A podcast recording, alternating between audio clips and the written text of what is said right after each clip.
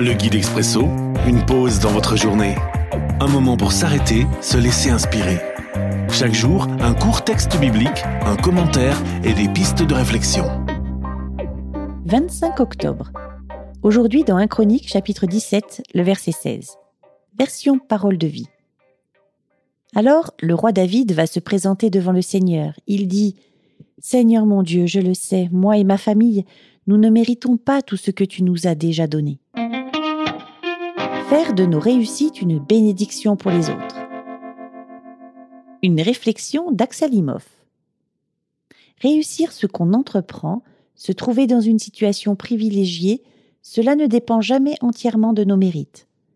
Quand on se trouve dans une position avantageuse, c'est souvent grâce à des personnes qui nous ont épaulés, ou parce qu'on a profité d'une situation propice, et surtout du soutien de notre Seigneur.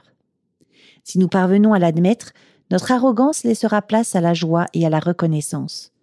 Tous nos privilèges, nous voudrons en faire profiter les autres. Bref, nos réussites, au lieu de se faire aux dépens des autres, seront une formidable source de bénédiction pour chacun. Mise en pratique.